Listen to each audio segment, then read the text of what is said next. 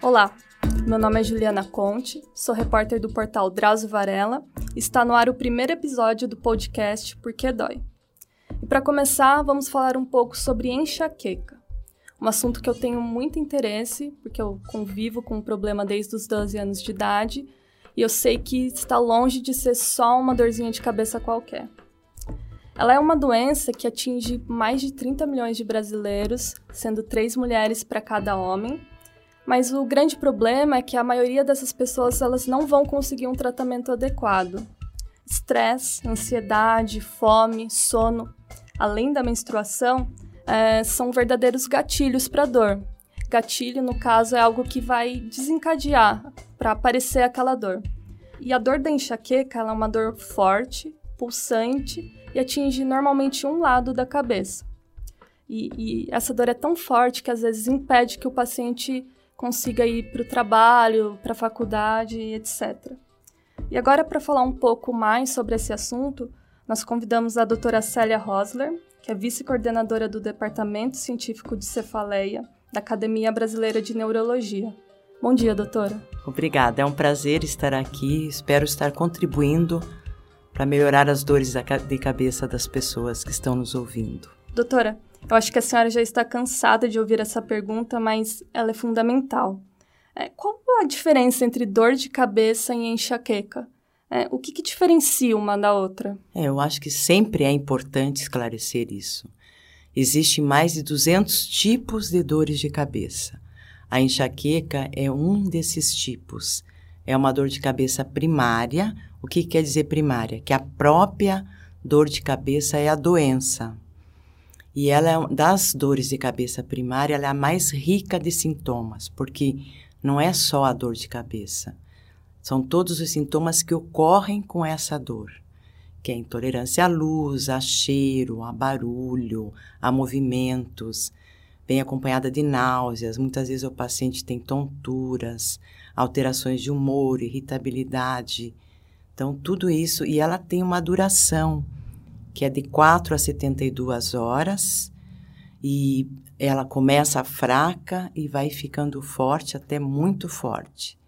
E é considerada uma das doenças mais incapacitantes, segundo a Organização Mundial de Saúde. E ela normalmente surge em que período da vida? Na infância, adolescência? O mais comum é aparecer no período em que a, que a idade, que a pessoa é mais produtiva, entre 30 e 40 anos mas ela já pode ocorrer na infância, pode começar na menarca, que é a primeira menstruação no caso das mulheres, pode melhorar na gravidez e até sarar na menopausa. Teria uma causa específica? Vocês já sabem qual seria o gatilho para a pessoa ter isso? Gatilhos tem muitos. Gatilho é, ocorre para aqueles pacientes que já têm enxaqueca. Mas é uma doença neurológica ocorre por uma disfunção química cerebral, geralmente hereditária. Quando você faz uma história de um paciente com enxaqueca, você sempre vai encontrar alguém responsável, na maioria das vezes a mãe, ou a avó, ou a tia, alguém tem enxaqueca na família. Uma dúvida muito comum. Ela chega a ser considerada uma doença? Qual seria o termo correto?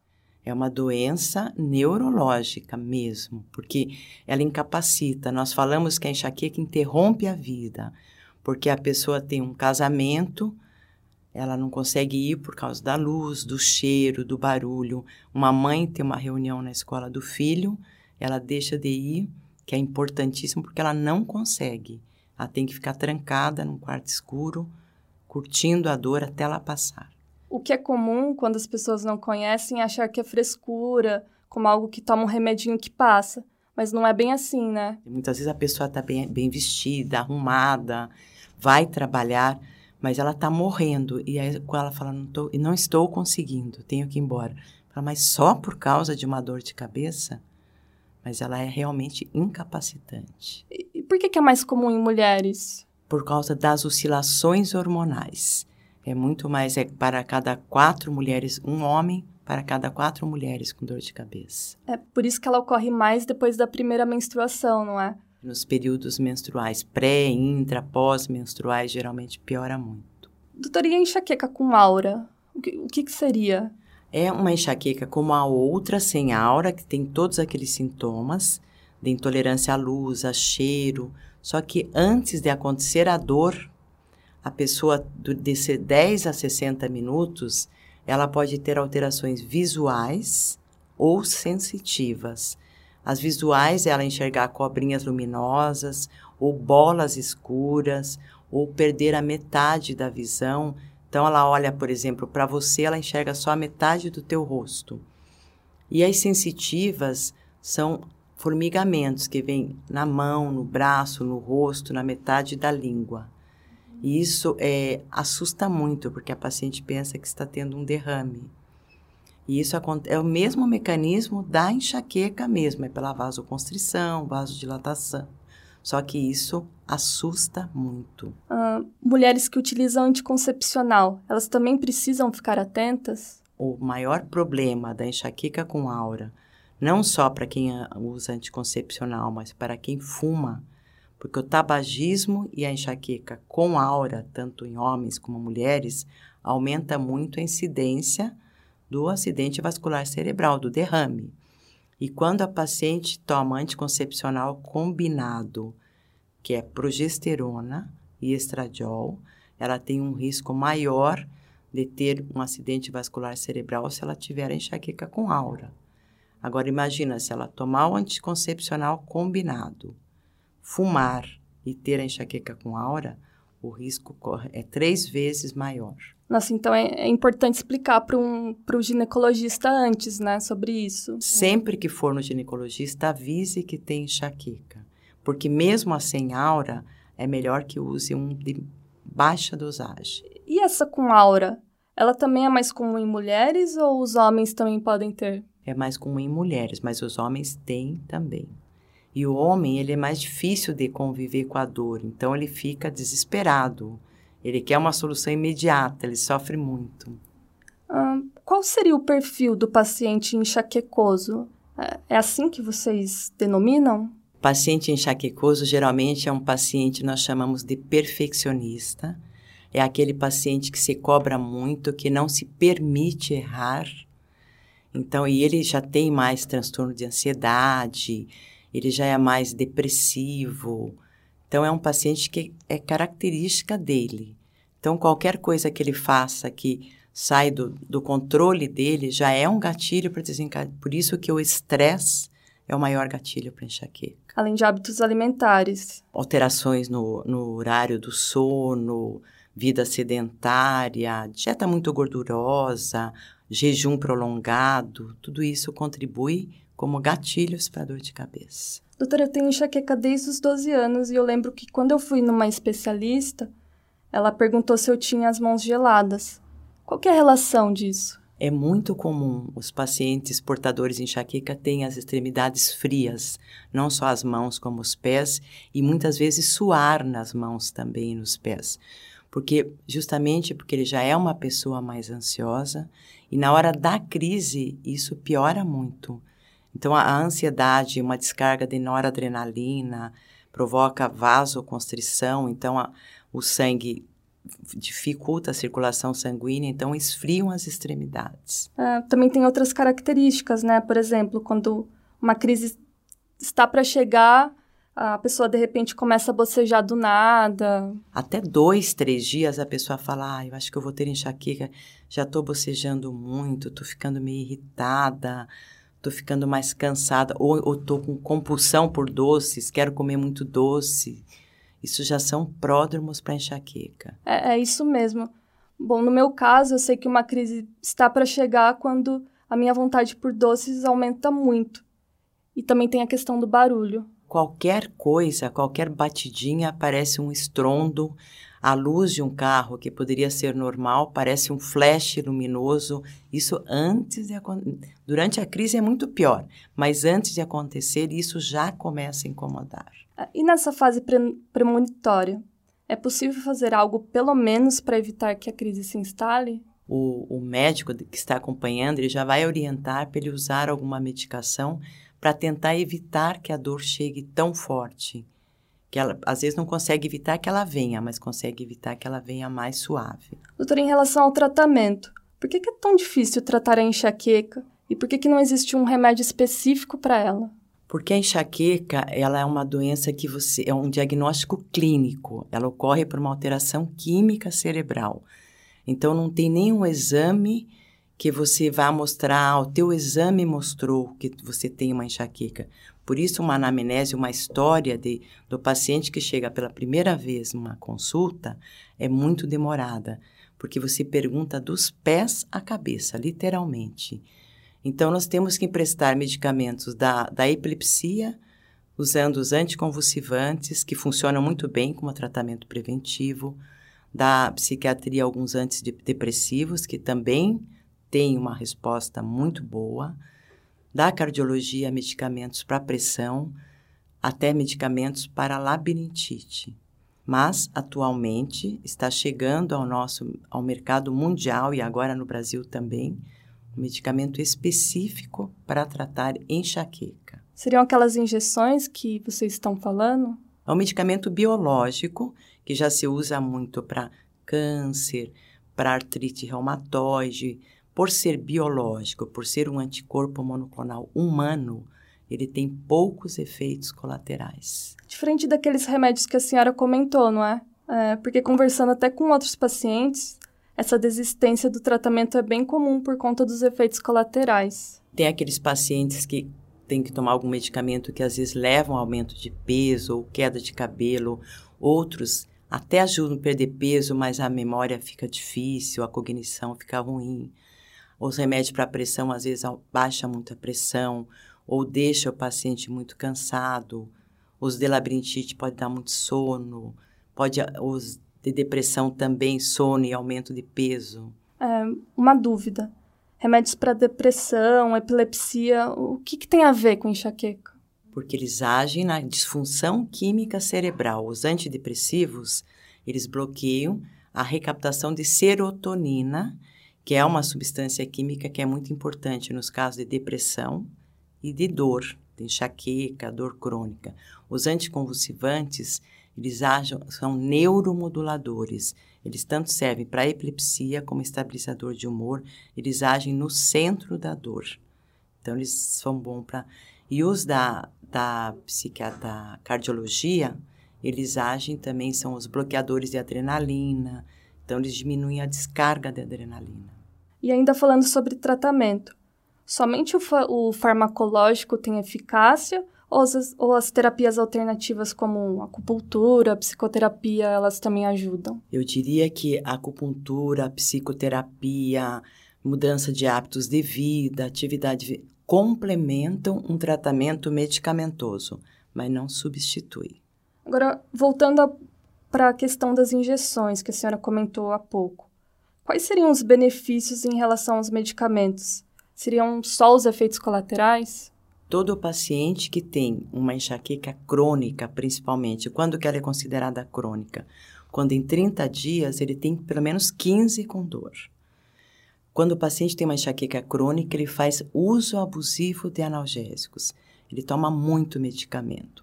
Como essa injeção já vai ter resposta a partir da primeira, ele já começa a reduzir o uso abusivo de analgésicos. Então, isso é muito bom. Os trabalhos que foram feitos foram com pacientes de 18 a 65 anos por 24 semanas, mas os resultados são muito promissores. No meu caso, eu andava, na verdade, eu ainda ando, com vários remédios para dor de cabeça na bolsa. É, aí a senhora comentou uma vez que é muito comum o paciente andar para lá e para cá com uma bolsinha cheia de analgésicos. Só que isso é perigoso, né? É, ficar tomando remédio um atrás do outro. É, o, quando você começa, o paciente que tem enxaqueca, ele tem uma coisa que nós chamamos de cefalgalgofobia. É medo de ter dor. Então, ao menor sinal de dor, ele já toma um remédio. E o cérebro, e nós quando batemos uma, damos uma martelada no dedo, por exemplo, vem aquela dor forte, o latejamento, o que que acontece? O nosso cérebro produz endorfina, que é a nossa morfina interna, e esse, essa dor vai melhorando aos poucos. Quando o paciente que tem enxaqueca começa a usar cada vez mais analgésico, o cérebro se acomoda e para de produzir a endorfina. O que, que vai acontecer? Ele vai pedir cada vez mais analgésico. Então fica dor, analgésico, dor, dor, analgésico, dor. Nós chamamos isso de efeito rebote. Por isso, quando um paciente chega fazendo uso abusivo de analgésico, a primeira coisa para ele melhorar é a gente fazer o desmame dos analgésicos. Nossa, mas isso deve ser difícil. É né? muito difícil, tem que ter uma cumplicidade muito grande do médico com o paciente. Ele tem que dar uma medicação de suporte para substituir esses e ficar do lado dele assim, toda hora, porque ele fala, ah, não vou aguentar, eu vou tomar. Ele fala, doutora, o que, que eu faço? Você orienta, mas consegue, consegue. Não é na primeira, não é na segunda, mas consegue. Eu acho que essa é a grande questão dos, dos pacientes, encontrar um, um tratamento que resolva. Porque é muito comum, principalmente para aqueles que têm plano de saúde, ele consegue acesso a um neuro que pede diversos exames, mas no final o médico diz que ah, é só uma dor de cabeça. Não é feito nada para prevenir isso. Ou então o paciente que não tem plano e recorre ao SUS demora uma década para ser atendido e dificilmente vai conseguir um tratamento adequado. Nesses casos, doutora, eu queria que a senhora dissesse o que é mais prudente de se fazer. Procurar um centro de referência em algum hospital universitário? O que, que é melhor? O ideal seria isso, porque, bom, se ele tem um plano de saúde, ele vai marcar um neurologista, ele tem que perguntar, doutor, o senhor trata dor de cabeça crônica? Usar esse termo.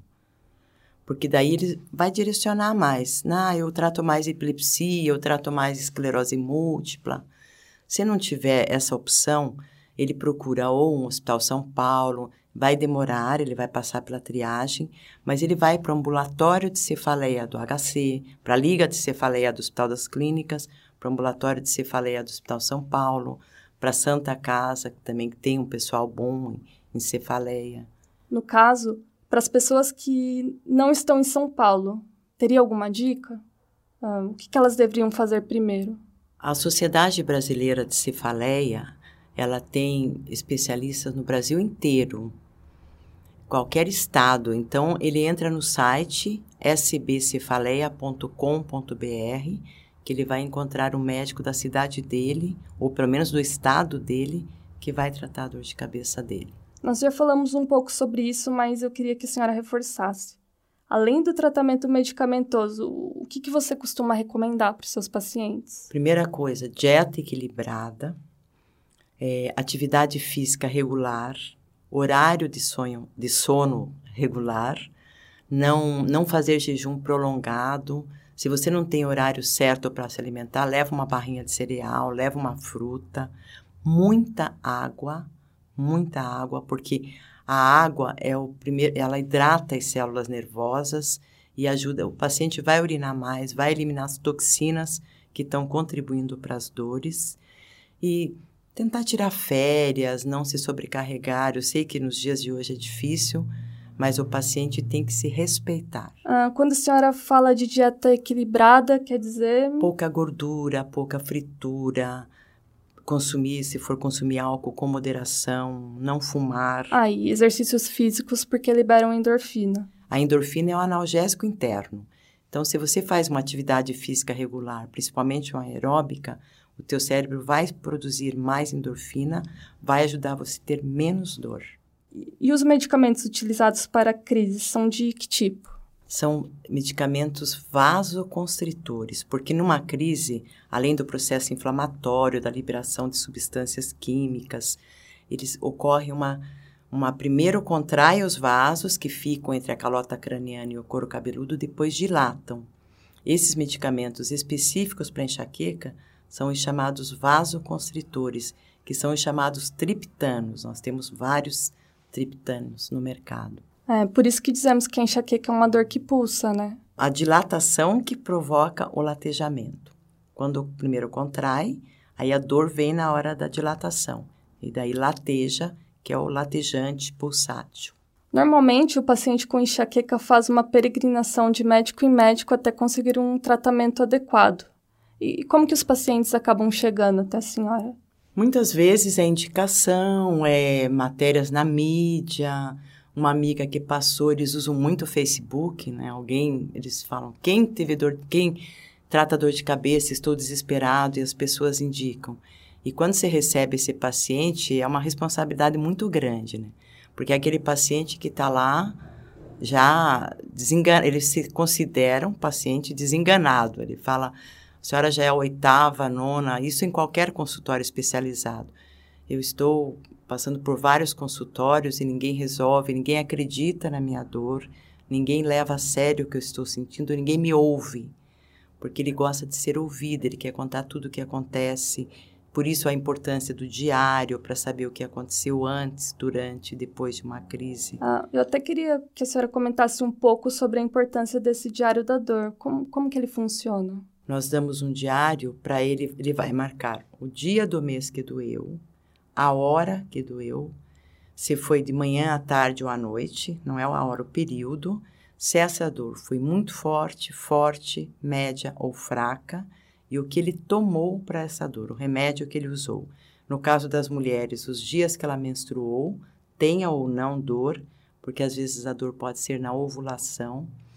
E aí ela vai colocar alguma observação se ela, o que, que aconteceu antes daquela dor, se foi algum alimento que ela ingeriu, se foi álcool, se foi um estresse no trabalho, no trânsito, na família. Porque se você voltar, vamos supor que você passou comigo e você volta dali dois meses. Aí eu vou perguntar, Juliana, quantas vezes você teve dor de cabeça nesse mês? Quantas vezes foi de manhã? Quantas vezes foi à tarde, no período menstrual? Por que, que é importante? Primeiro, se você não anotar, você não vai lembrar. Segundo, o horário é importante, porque às vezes eu estou te dando uma medicação à noite e a tua dor de cabeça é mais à tarde. Então, eu preciso de uma medicação que você comece de manhã, para quando chegar à tarde não ter dor. Então, a gente vai acertar a medicação de acordo com o diário. E eu vou controlar o número de analgésicos que você está tomando de acordo com o diário. Doutora Célia, aqui só para encerrar.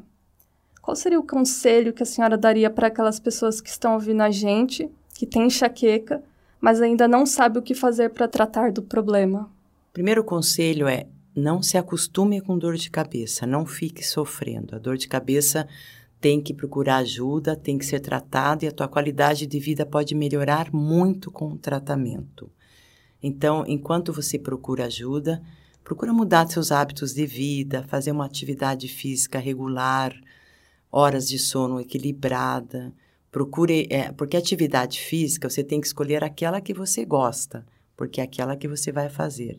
Não adianta eu falar para você que correr é o melhor se você gosta só de ficar fazendo musculação ou fazer pilates ou yoga.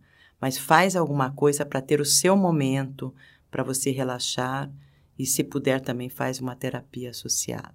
Mas cuida de você, que a tua qualidade de vida vai melhorar muito. Doutora, muito obrigada. E a gente vai encerrando por aqui. E esse podcast, só para quem não sabe, é para falar sobre dor, dor no geral. E a gente quer saber qual que é a sua dor. Se você tem alguma, algum problema que muitas vezes passa des desapercebido, manda lá pra gente na página do Facebook do Drauzio, em qualquer post, comenta lá com a hashtag PQDói sem acento, que um tema que você queria saber mais, que a gente vai tentar falar no próximo mês. Lembrando também que nós temos um outro podcast chamado Entre Mentes, que é sobre saúde mental. Para acessar é só entrar no, no portal do Drauzio, que já tem lá alguns episódios disponíveis.